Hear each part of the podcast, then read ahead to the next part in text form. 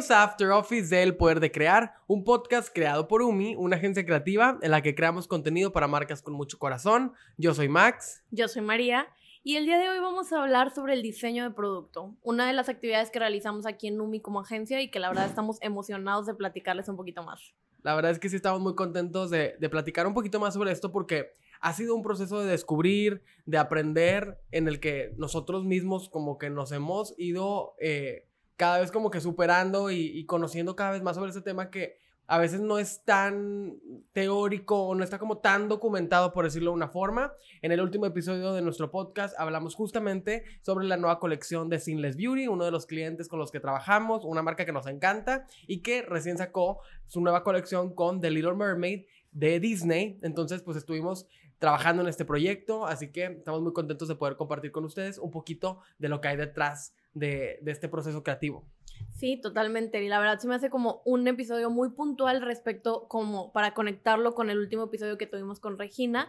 para que pues descubramos un poquito de qué hay detrás, no solamente de esta colección, sino también pues de todos los productos que se pueden eh, diseñar, que hemos diseñado aquí como agencia. Eh, entonces pues vamos a hablar un poquito del procedimiento, en qué consiste, eh, cómo es ese detrás y para que no solamente podamos rebotarlo aquí entre ideas, sino para que quienes nos escuchan puedan conocer un poco más del proceso creativo y el diseño que lleva detrás. Sí, porque como que mucha gente no se lo imagina, todo lo que hay detrás y pareciera que es eh, simplemente eh, como lo vemos en, a veces en, en, películas o en series de, oye, bueno, pues se hace un dibujo y luego eh, se hace como un prototipo, que sí son partes del proceso, pero lleva mucho detrás además de eso que hace que un producto realmente sea exitoso, ¿no? A veces cuando la gente que estudia diseño gráfico, diseño industrial, pues practicas mucho en la carrera de, bueno, diseñando cosas,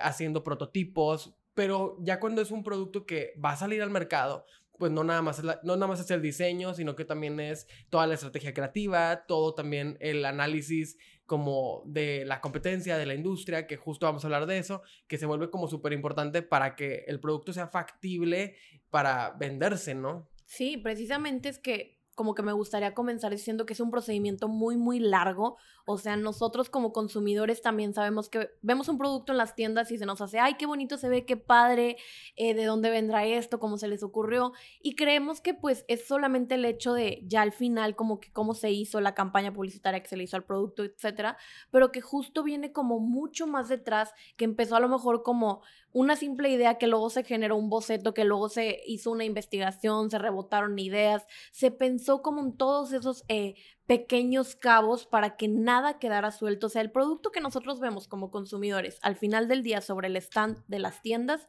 es algo que lleva un proceso larguísimo que muchas personas trabajaron en él y que aparte pues nos da esa posibilidad de explorar ese mundo detrás que nos ayuda a pues que el producto no sea el producto en sí nada más, sino que tenga todo un concepto que nos envuelva en quererlo comprar, que nos haga como parte de algo más y que nos ligue con la marca a final del día. Sí, que justo creo que esa parte de, de que el producto tenga un, un valor añadido o que tú lo puedas diferenciar va justo con la competencia. O sea, a veces la gran mayoría de los productos que encontramos en una tienda eh, hay varias opciones, o sea, no sé, me gustaría poner de ejemplo la pasta de dientes, o sea, tú vas al stand o al pasillo de pasta de dientes de un supermercado y pues hay varias, ¿no? Claro que en la parte eh, del, del, producto, eh, tú puedes encontrar las diferencias, bueno, si una es para dientes sensibles, otro es para dientes más blancos, otro tiene un ingrediente. Eso es lo que como lo que lo hace naturalmente diferente el producto, pero también en el empaque. O sea, las marcas ahí donde se, se diferencian. Oye, pues el empaque de cierta marca tiene este toque, los empaques de esta otra marca tienen este otro toque, algunos no traen empaque, solamente es el tubo de la pasta de dientes. O sea, esas diferencias de, bueno, cuáles son los diferentes tipos de productos que hay en una misma categoría es también parte del, del desarrollo del producto para que al momento de que tú como consumidor, como tú lo dices, que lo vas a ver a la tienda, puedes diferenciarlo y decir, ah, mira, este tiene esta diferencia, este me gustó por el empaque, este trae otro diferenciador y pues decidas cuál es el que te gustaría comprar. Claro, y que al final es como bien importante tener en cuenta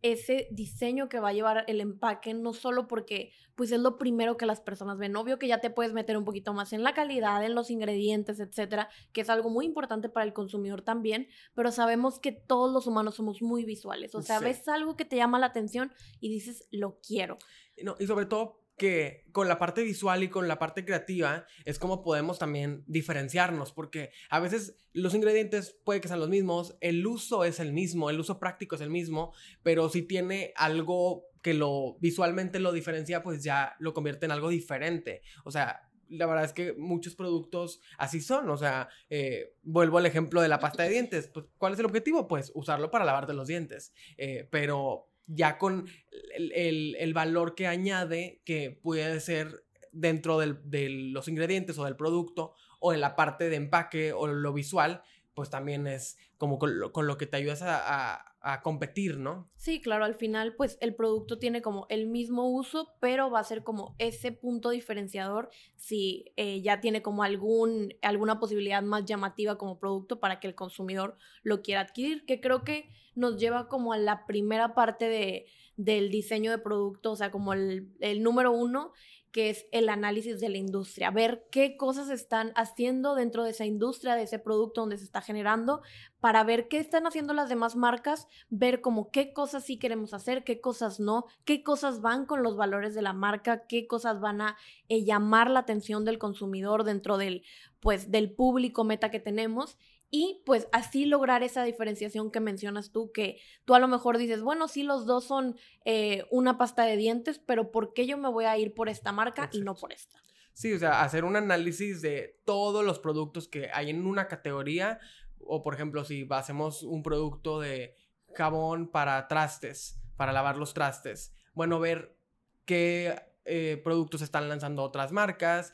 qué empaques están utilizando. En el caso si fuera eh, jabón para lavar los platos, sería, bueno, qué tipo de botellas están utilizando o a lo mejor ya alguna marca está innovando y está sacando algún, alguna presentación diferente de menos cantidad, más cantidad, ver tamaños, o sea, como que siempre es parte del desarrollo de producto, del diseño de producto, ver todo lo que hay, sea, analizar toda la industria para que puedas también como tener inspiración finalmente para ver, bueno, cómo voy a empezar a desarrollar mi producto, o sea, ver qué es lo que hay de otras marcas y, y tenerlo a la mano, ¿no? Para también eh, como de alguna forma ir descartando cosas, porque a veces cuando inicias un proceso creativo de este estilo, surgen muchas ideas que a lo mejor ya están en el mercado y ahí es donde empiezas a evaluarlas, ¿no? Es decir, estas ideas las voy descartando porque ya existen o porque ya las hace mi competencia, etcétera. Entonces, tenerlo visible todo lo que está pasando en tu industria es como el paso número uno. Sí, siempre tener como un punto de partida para no iniciar como de cero. O sea, está padre que ya tengas tú tu idea eh, medianamente clara en tu cabeza, pero siempre hay que irnos un poquito más para atrás para ver absolutamente todo, tener esa base, tener ese punto de partida y poder a partir de ahí pues ya empezar a idear algo nuevo. O sea, para no quedarnos siempre como en lo que ya conocemos o a lo mejor tú ni conocías eh, la cantidad de cosas que hay dentro de la industria y te podrías topar ahí con alguna, alguna novedad o algo que tú dices, a mí me gustaría replicar o me gustaría tomar esa idea para innovarla y yo hacer algo que me destaque dentro del, del mercado. Y eso nos lleva al segundo punto, que es muy de la mano, que es la investigación también benchmarking para ver qué están haciendo los competidores, eh, no solamente en la parte de, de, como ya de toda una categoría, sino decir, bueno, ok, ahora sí, de todo, cuáles son mis competidores, contra quién voy a competir, quiénes, eh, qué están haciendo, eh, qué, eh, no sé, qué, tipo de empaque están lanzando, todo lo que tenga que ver ya directamente con la competencia, que eso pues tiene que ver también con el, el, el mercado al cual te estás dirigiendo, porque dentro de una misma categoría ahí puede haber diferentes audiencias. Ya directamente, bueno, nosotros vamos con esta audiencia. Por ejemplo, si volvemos a la pasta de dientes, nosotros estamos desarrollando producto de pasta de dientes para dientes sensibles. Entonces, bueno, ¿qué otras marcas están haciendo el mismo producto de dientes sensibles para ver y analizar qué es lo que podemos eh, nosotros eh, cambiar o qué podemos proponer? Sí, para que puntualmente tú ya ubiques quiénes son eh, pues esas marcas que están compitiendo directamente contigo y que a partir de ahí podamos como ver qué cosas nuevas podemos hacer y qué cosas no queremos hacer, como tener súper claros los nos y también los sís para ya ahí como tomar un poquito más de inspiración, lo podemos llamar así igual. Y creo que este punto como que es el central porque se relaciona mucho con el primero que comentábamos de que es un, pues esa investigación del, de la industria, pero ya también nos conecta un poquito con el concepto creativo, o sea, como con ver eh, además cómo lo están eh, comunicando las demás marcas, qué cosas les están funcionando, qué cosas no, dentro de qué rubro nos vamos a ubicar para poder también pues darle un concepto creativo a nuestro producto y pues ver qué cosas nos van a funcionar para que el, el consumidor se le haga no solo atractivo como por a simple vista, sino pues todo el storyline que va a traer el producto detrás y ya de ahí pues empezar a, generar todo eso que nos lleva el concepto creativo. Que, que, es algo importante que lo menciones. La parte, pues, a lo mejor algunos van a decir, oye, pero ¿por qué estás viendo tu competencia de que, o sea, eso que te estás copiando o, no te quieres copiar o solamente de ahí lo usas para inspirarte? La verdad es que no. Eh, creo que es algo que siempre se realiza, o sea, evaluar la competencia. A lo mejor utilizamos la palabra investigar y analizar, pero es evaluar, o sea, ver qué es lo que ya está, porque pues el mercado es el mismo, la audiencia es la misma, también hay que entender de dónde viene la audiencia, o sea, contra qué me estoy enfrentando, eh, a qué cosas mi audiencia o, mi, mi, consumidor ya ha estado expuesto, a qué cosas ya ha visto, ¿no? O sea, no voy a yo proponerte algo que ya lo ya, ya estuvo en el mercado y no funcionó. O tal vez hay otro producto que ya estuvo en el ya está en el mercado, le va muy bien, entonces, oye, pues, ¿qué será lo que lo hace que sea tan exitoso? O sea, es, es una evaluación de, del entorno que es esencial para que un producto pues pueda trascender, ¿verdad? Si nos vamos siempre por la, las ideas que tenemos tú y yo, o las ideas que tiene la marca, o las ideas que tiene el equipo interno de la marca, pues es sesgar muchísimo la opinión. Tenemos que ver todo lo que hay más allá para poder proponer algo que sea factible, que funcione, que tenga oportunidad de competir, que creo que es algo que a, mí se me hace muy importante. Sí, claro, o sea, porque al fin, creo que es un punto súper importante, me gusta que lo toques, porque sí, claro que la gente va a decir, pero ¿cómo vas a voltear a ver a... ¿Por qué te copias? Ajá, no sé. pero es algo que pasa en todas las industrias. O sea, aquí estamos hablando como sí del diseño de producto, pero en todos lados siempre tienes que voltear a ver qué está haciendo el de al lado para ver que, si lo está haciendo bien, si lo está haciendo mal, qué cosas puedes tú tomar de ahí para no pues tener esas mismas trabas en el camino o a lo mejor de ahí como tomarlo un punto de oportunidad y pues tú hacer las cosas diferente. Entonces, que quede súper como dentro de la mesa que no, o sea, voltear a ver lo que están haciendo los demás en, el, en cualquier proceso de, en donde se está innovando un producto, donde se está generando uno nuevo, es una cosa básica. ¿Por qué? Porque justo lo hace competitivo. O sea, si tú te quedas encerrado en tu cuarto donde tienes tus ideas nada más, pues no vas a tener esa posibilidad de a lo mejor ver esas otras cosas que están dentro del, dentro del mundo, dentro del, el, este, dentro del mercado, y pues te vas a quedar simplemente en algo que a lo mejor a ti se te hace muy padre, pero que a tu consumidor probablemente no se le va justamente, o sea, es una de las reglas básicas de la lluvia de ideas. Siempre, entre más personas participen en una lluvia de ideas o en un proceso colaborativo de innovación, eh, es mejor. Entre más personas participen, es mejor. A veces algunas personas o algunos equipos creen que no, hay que reducir el equipo que propone para que solo seamos ciertas personas. Y eso es un error completo. O sea, siempre entre más escuchemos y más participemos en este tipo de procesos, el resultado es más bueno. Y entre más ideas estén sobre la mesa, tenemos más de dónde descartar y más de dónde evaluar. O sea, es algo que a mí me encanta cuando hacemos lluvia de ideas, traer un equipo grande, que todos participemos en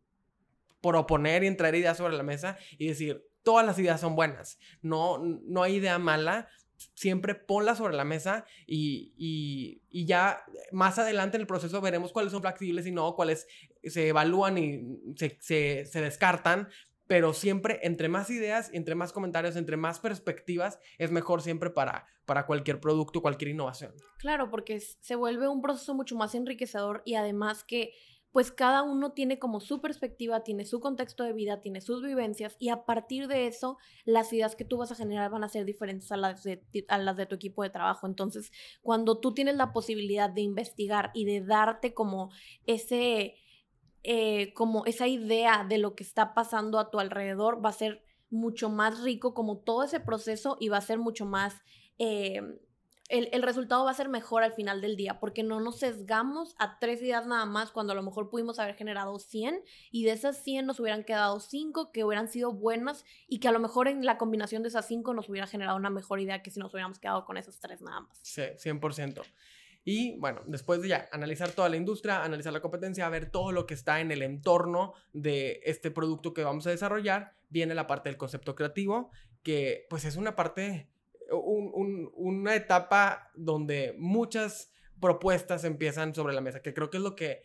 más familiarizados estamos al escuchar las palabras como lluvia de ideas, mood board, identidad visual, o sea, viene toda esa parte creativa que se vuelve muy divertida y que pues es nuestra especialidad, ¿no? Claro, ya es como el momento donde entramos totalmente al, al rubro de la creatividad y donde decimos, bueno, ya está ya investigamos, ya vimos qué están haciendo los demás, ya tenemos claro como ese producto que vamos a hacer, entonces ahora vamos a ver cómo lo vamos a transmitir, qué historia le vamos a poner a ese producto para que no solamente se quede como en el momento en el que el, el consumidor lo compre, sino que nos va a dar esa oportunidad de crear una historia, de evocar un sentimiento, de a lo mejor traer este recuerdos de las personas que lo están adquiriendo. Entonces, pues ya vamos a ver qué colores, qué diseño le vamos a poner, qué nombre, qué elementos vamos a utilizar. Yo creo que es la parte como más interesante dentro de este proceso. Porque es la que más le transmite al consumidor también. Sí, es al final. Ellos no van a saber si investigamos, si no investigamos, si a lo mejor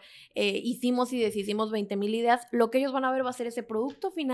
que va a ser como sí lo quiero comprar porque me recuerda mucho a esto, o porque me encantan los colores, nunca había visto una forma así. Porque estaba justo buscando algo de este estilo, porque tiene que ver con los colores que están de moda, porque tiene que ver con las formas que ahorita están en tendencia, porque me habla en particular sobre un tema del cual yo también estoy interesado, eh, desde muchos aspectos. Esto no es nada más como... Eh, en un producto, no, no, no aplica nada más a una marca que esté sacando constantemente muchos diferentes productos, sino que si tú estás lanzando un producto único que estás lanzando tu marca con ese producto, también es importante tener ese concepto creativo y entender, bueno, de qué forma le estoy hablando, o sea, de, desde el nombre que le estoy poniendo, eh, de qué forma, a, qué elementos de, de, de, la historia de mi consumidor quiero yo eh, acercarme, o sea, eh, todo eso es importante para que tu producto le, diga algo a ese consumidor. Sí, porque al final es eso lo que lo va a hacer memorable o no memorable para el consumidor. Y a lo mejor si tú eh, tienes un producto que lo pusiste ya en tiendas y alguien lo vio y le gustó y le recordó y no te lo compró en ese momento, lo va a guardar para comprártelo después, porque si eres un producto que no tuvo como eso que hizo que destacara para que el consumidor se sintiera parte de y que le hiciera como esa historia detrás, yo creo que ya es mucho más difícil como ser recordado como pues como marca o como producto y es ahí donde pues tal vez la competencia te podría eh, pues jugar en contra y pues ganarte ese cliente porque no tenías como ese pues esa cosa ya pensada para que pues cada, cada consumidor tuviera su, su sentimiento. E igual me parece bien importante que dentro del concepto creativo, pues sí, vienen muchas, muchas fases, pero es bien importante que esas fases se conecten, porque a lo mejor yo puedo tener un producto padrísimo, que esté muy bonito y que tenga como todo, o sea, que me quiera cerrar completamente el círculo, pero tiene un nombre que no tiene nada que ver. Entonces, automáticamente la gente va a brincar de, oye, ¿por qué se llama este estrella azul y el producto es rosa. De que no tiene nada azul. Tiene que haber un cohesión entre las diferentes partes del concepto, o sea, desde los colores de identidad visual, el naming, todo eso tiene que ir de la mano. Y también siento que esto, nosotros estamos hablándolo como desde, desde o sea, partiendo como desde cero, pero también esto es algo que se repite muchas veces con muchas empresas, dependiendo las temporadas o dependiendo los empaques especiales que tengan que lanzar. A veces un producto no, no cambia, o sea, el producto no cambia. Vuelvo al ejemplo de la pasta de dientes. Tal vez no cambia el, em, la pasta de dientes, el producto, pero a lo mejor trae un empaque especial de acuerdo con la campaña que traes anual de, de la marca. No sé si este año la marca está comunicando cierta temática a lo mejor haces un empaque especial con esa, con, esa comunicación, con ese diseño, con esa identidad visual, o a lo mejor si tu marca entra a una temporada comercial importante, no sé, Navidad, y vas a hacer un empaque especial navideño, tiene que haber una cohesión no nada más con, la, con, con lo que estás desarrollando de empaque, sino que desde la que venga con la, con la comunicación de la campaña, con los colores, con el naming, todo tiene que tener pues un concepto, como dices, redondo en el cual se conecten los puntos perfectamente. O sea, como que quise hacer el comentario porque a lo mejor lo estábamos como eh, únicamente eh, cubriendo la parte de iniciando desde cero, pero esto es algo que se repite en muchas ocasiones cuando sacas algo, algún empaque especial o algo de temporada. Sí, claro, y que al final cuando estamos hablando de algo que ya está, de un concepto que ya está como previo como marca, que todas las marcas tienen un concepto previo que a lo mejor alguien que no esté tan familiarizado con todo este mundo del diseño, pero pues siempre hay como esos lineamientos, esos colores, esas frases, eso que no puede romper la marca para no dejar como esa esencia que tiene como marca. Entonces, digamos, esos productos que tú dices de, bueno, vamos a sacar una edición especial, sí, claro que es navideña y vamos a poner un Santa y vamos a poner un no sé qué, etcétera, sí, pero siempre como de la mano de lo que la marca ya ha hecho para no perder como, oye, me rompiste totalmente la estructura que yo ya tenía en mis productos para meterle como este extra y a lo mejor mis clientes que ya tengo yo de base pues no se les va a hacer tan atractivo, o sea, entonces voy a como perder eso porque pues no va con mi misma línea. Entonces siempre es como eh, tomar en cuenta todo lo que lleva el concepto del producto que se está desarrollando, sea uno como nuevo o sea una variación del mismo producto, pero siempre tomando en cuenta como marca qué es lo que ya ¿En qué punto estás y a quién le hablas? y, y, pues mantener pues eh, esa lealtad hacia tu público, hacia las personas que ya recuerdan tu marca de cierta manera y que necesitas pues también tomar eh, esos, esas opiniones en cuenta para no a lo mejor irte a algo muy lejano a lo que ya estabas haciendo como como marca y que a lo mejor eso también te va a jugar en contra por sacar algo totalmente disruptivo a lo que ya estabas haciendo tú. Sí, siempre eh, creo que toda esta parte creativa de diseño de empaque, diseño de producto, va muy de la mano con el desarrollo de negocio. O sea, como cualquier proyecto de negocios, tiene que haber un objetivo, tiene que haber una audiencia, tiene que haber un tiempo, tiene que haber una medición de saber, bueno, cómo lo voy a evaluar. O sea, eh, si voy a variar en este producto y voy a tomar este riesgo, eh, tengo que asumirlo, ¿no? Decir, bueno, el riesgo es este, pero esperamos tener este resultado y a cierto periodo de tiempo decir, bueno, funcionó, no funcionó. Y la parte creativa siempre tiene que ir de la mano. O sea, a veces cree la gente que, ay, lo creativo no es medible o no, no, no lo podemos evaluar porque, porque también tiene que ver con diseño, que es como lo artístico, pero la verdad es que sí hay mucha estructura detrás, como dices, cuando haces un, un empaque que tiene que, que es una variación de un producto que ya existe, oye, pues tiene que comunicar lo mismo que la marca que ya está eh, posicionada,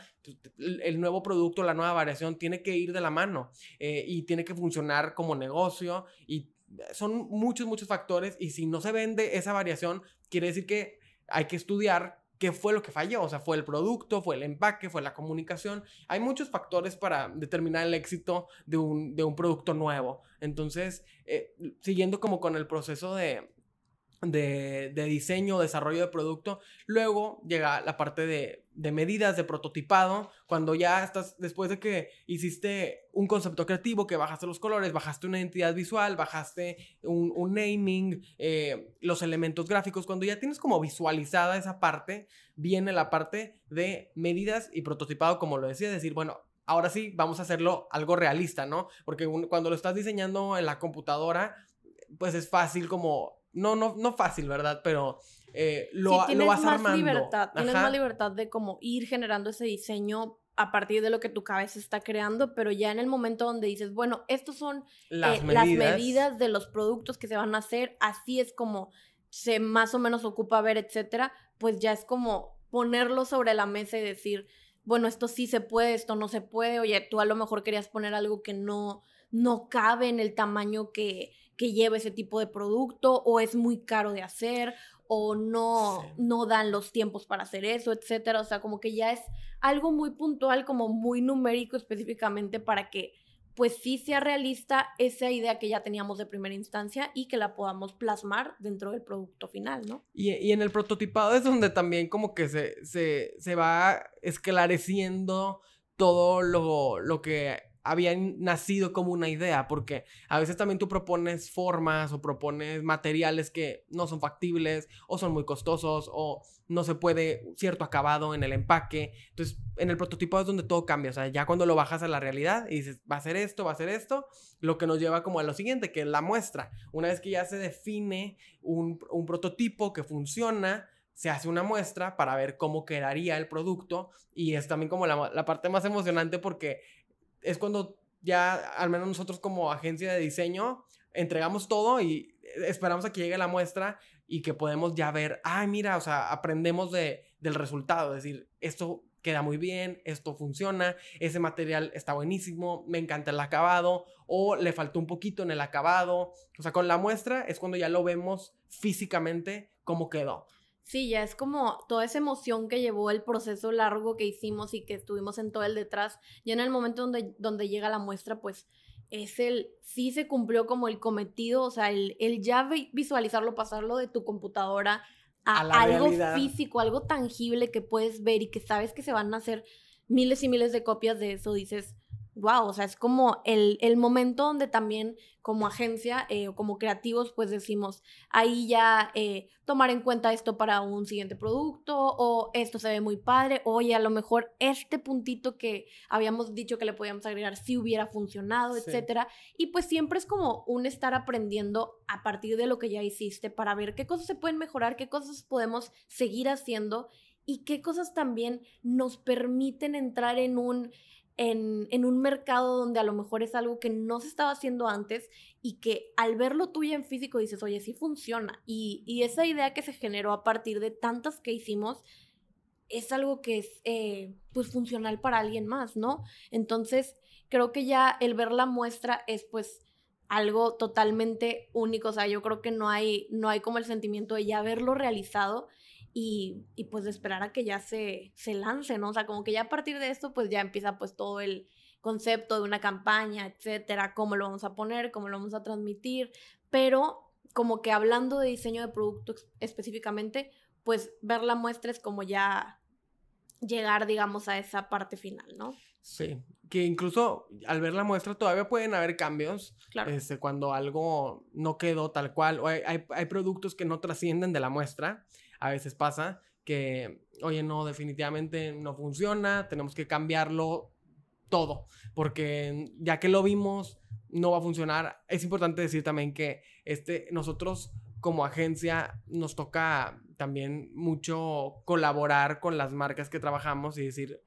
donde a veces estratégicamente se dice, oye, este producto no va a funcionar, eh, o hay que cambiar esto, eh, hay que hacerlo más grande, más chico, el empaque hay que cambiarlo, o se necesita un empaque totalmente diferente porque no vaya a llamar la atención, o sea, también es mucho de, escuchar nosotros como agencia de diseño a nuestros clientes y que también con su experiencia eh, con su marca, que nos dicen, bueno, hay que hacer cambios y la muestra es como el, el punto final. Cuando ya te encanta la muestra, es cuando ahora sí podemos como que cantar victoria de que el producto va, va a ver la luz. Sí, proponer también, escuchar y proponer yo creo que es algo muy eh, del proceso del diseño de cualquier producto. Y como dices tú, a lo mejor algo que se te hacía que estaba súper bien y que ya estuvo todo el, pues tiene algún cambio y se tiene que modificar o de plano quitar totalmente de, de la colección que se estaba haciendo, del producto que se estaba haciendo. Y pues siempre como tomar en cuenta las opiniones de los demás para no sesgar de, ay, bueno, sí, me tomó todo este trabajo, pero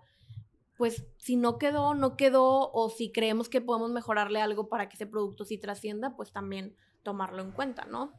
Y bueno, pues toda nuestra experiencia que, hemos tenido desarrollando empaques, diseñando productos, nos ha llevado pues a cada vez como a retos nuevos y justamente hablamos al principio del episodio que acaba de lanzarse una de las colecciones que diseñamos para Sinless Beauty con la licencia de, de, Little Mermaid de Disney y que fue pues algo padrísimo porque fue la primera vez que trabajamos con, con una licencia de Disney y que fue un reto, ¿no? Eh, tener todo el, el, mundo de Disney eh, como elemento para diseñar y crear un producto fue algo que en lo personal, eh, no me dejarás mentir, fue increíble, o sea, fue algo que nos sorprendió desde el principio y que cada parte del proceso que acabamos de mencionar fue muy divertido, eh, muy emocionante porque pues estábamos trabajando con personajes de Disney, Sí, tal cual fue tener el mundo Disney en nuestras manos para poder crear algo totalmente nuevo con un arte de, de, Disney que nosotros conocíamos y que a lo mejor ya habíamos visto antes. Y también como creo que fue un proceso muy interesante de mucho conocimiento y de mucho eh, reflexión, como que porque es algo que era un proceso totalmente nuevo, porque a pesar de que era todo esto que comentamos el día de hoy, pues también son trabajar con una licencia, sea de Disney o sea cualquier tipo de licencia, pues es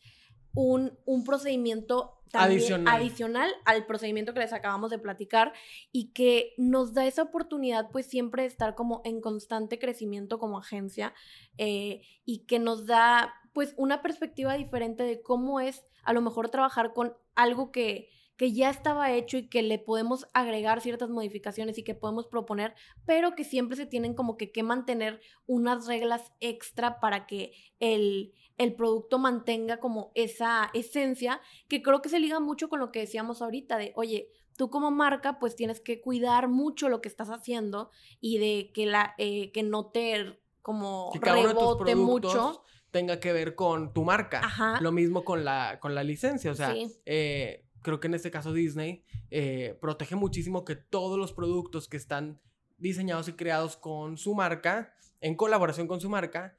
mantengan una línea, que tengan un, estilo particular y que vayan también con cada una de las propiedades, que es algo importante, que cada, pues cada uno de los personajes de Disney tiene sus propias reglas y su propio mundo, en el cual si tú diseñas un, un producto con ese personaje, tienes que cuidar también ciertos aspectos, ¿no? Sí, totalmente. Y, y pues al final es como cuidar mucho que tu, pues que todo el producto que lleva el nombre, sea de Disney o de cualquier marca, pues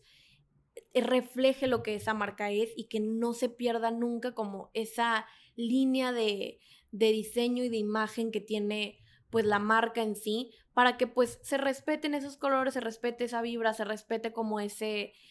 eso que la gente ya conoce y que la hace querer comprar eh, ese producto. Yo creo que si nos ponemos a hablar ahorita de el cómo es el procedimiento de hacer algo con una licencia, no acabamos porque son muchísimos puntos, como dijiste tú, fue algo muy enriquecedor, fue un proceso muy bonito. Y del cual estamos muy agradecidos también con, con Sinless Beauty por confiar en nosotros este gran proyecto, que lo platicamos en el episodio con Regina, que pues fue, como dices, muy enriquecedor, fue de mucho aprendizaje y, y que los resultados ya están. Ya la gente puede ver el producto, eh, de Sinless Beauty con The Little Mermaid de Disney y pues nosotros muy felices de haber trabajado en este proyecto y de ser un poquito de, de las manos que están detrás de, de que ustedes puedan tener este producto a su alcance. Claro, entonces, pues la verdad es que el proceso del diseño de producto es algo que nos encanta y que como agencia nos fascina eh, poder siempre estar generando nuevos conceptos para todos los clientes con los que trabajamos.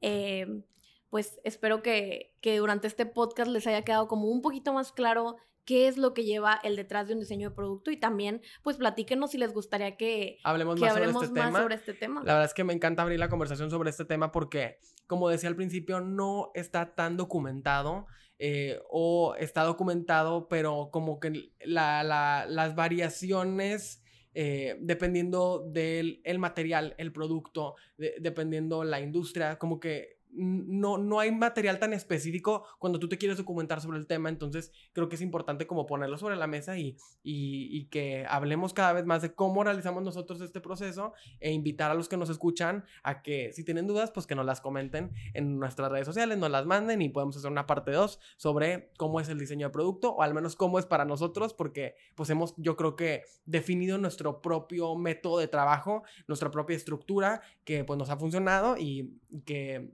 pues nos ha llevado a hacer diferentes proyectos. Así que si tienen alguna duda, si quieren saber algo más, si les gustaría escuchar una parte 2, por favor, pues envíenos por ahí sus comentarios. Sí, escríbanos por ahí en redes sociales. También entren pues a nuestras redes a ver todas las cosas y otros proyectos que ya hemos hecho con, eh, con diferentes eh, métodos y marcas, como dices tú. Eh, pues nosotros como equipo tenemos también nuestra, nuestra manera, nuestro sello y creo que es también algo muy enriquecedor como poder ver igual que están haciendo otras personas para poder tomar a partir de ahí pues tu propio tu propia esencia. Entonces, pues coméntenos, díganos qué más les gustaría escuchar acerca de, del trabajo que hacemos nosotros como agencia y pues creo que sería todo por el día de hoy. Así es. Y bueno, espero que les haya gustado este episodio. Por favor, síganos en nuestras redes sociales, El Poder de Crear Podcast, arroba HelloUmi. Vayan a escuchar todos los episodios que tenemos. Si quieren aprender un poquito más de la industria creativa, tenemos entrevistas, tenemos episodios de After Office donde hablamos de temas como este. Así que los invito a que se vayan a nuestro canal y nos vemos y nos escuchamos en el próximo episodio.